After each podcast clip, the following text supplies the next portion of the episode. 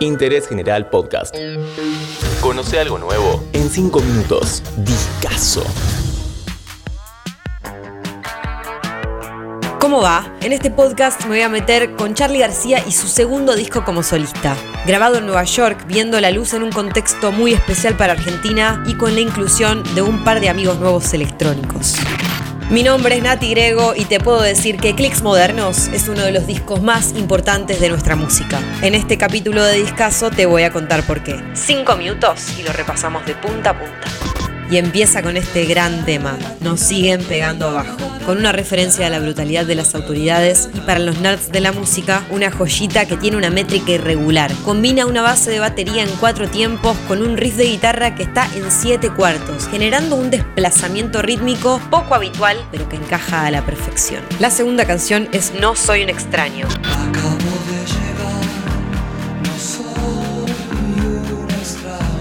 Clicks Modernos sale un 11 de noviembre de 1983. Y a esto hay que agregarle que se venía de un año muy triste para el país. Todos sabemos que en el 82 fue la guerra de Malvinas y Charlie lo había cerrado con un show histórico en la cancha de Ferro donde hubo más de 25.000 personas y había impactado por los efectos especiales de fuego. Así había presentado Charlie yendo de la cama al living, su primer disco como solista luego de disolver Cerú Girán.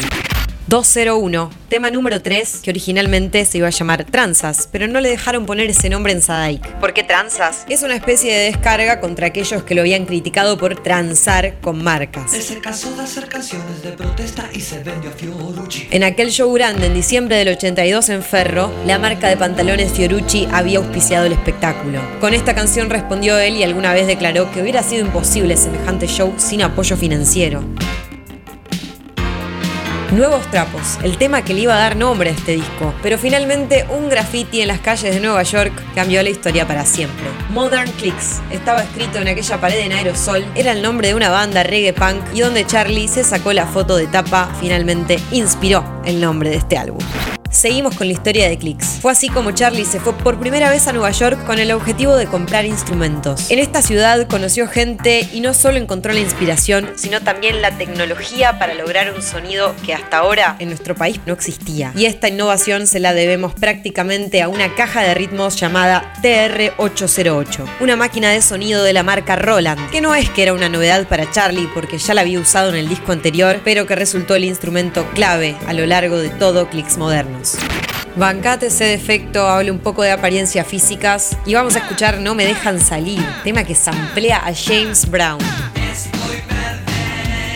Este es un álbum que Charlie comienza a componer y a crear solo, sin banda, contratando algunos músicos para grabar, como Pedro Aznar en bajo y el guitarrista Larry Carlton. La idea original era contratar un baterista, pero cuando empezaron las sesiones de grabación, este no funcionó. Finalmente, Charlie descubre que la 808 podía hacer el trabajo de un humano y por eso el sonido tan característico de clicks modernos, si bien hay algunas excepciones en las que también hay grabado una batería acústica. El tema más triste y quizás el que más representa la época, los dinosaurios. Charlie luego diría que realmente no pensó en los desaparecidos a la hora de escribirlo, pero dice que muchas personas pueden desaparecer. No estoy tranquilo, mi amor. Hoy es sábado a la noche, un amigo está en cana. Y ni hablar el cierre del verso.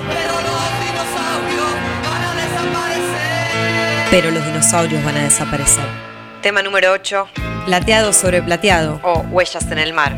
Este discazo se grabó en el estudio Electric Lady de Nueva York, aquel legendario lugar fundado por Jimi Hendrix donde grabaron desde los Rolling Stones, Zeppelin hasta Patti Smith como vimos en otro capítulo de Discazo. Te cuento que el productor de clics modernos es el norteamericano Joe Blaney, reconocido también por ser ingeniero de sonido y mezclador. Había trabajado con Keith Richards, con Prince y venía de producir Combat Rock de The Clash. Y este temazo lento que arranca con un piano acústico y cuenta con violines y chelos hechos con sintetizador es Ojos de Videotape, el cierre de Clicks Modernos. Una fiesta de instrumentación entre lo analógico y lo digital. Es para mí el mejor disco de Charlie, pero no dejen de escuchar yendo de la cama al living ni tampoco piano bar. También está como conseguir chicas. Bueno, no puedo elegir y te voy a recomendar toda la discografía solista de Charlie García. Perdón, mi nombre es Nati Grego y este fue un nuevo discazo en Interés General. Interés General Podcast. Encontrarnos en Spotify, en Instagram y en interésgeneral.com.ar.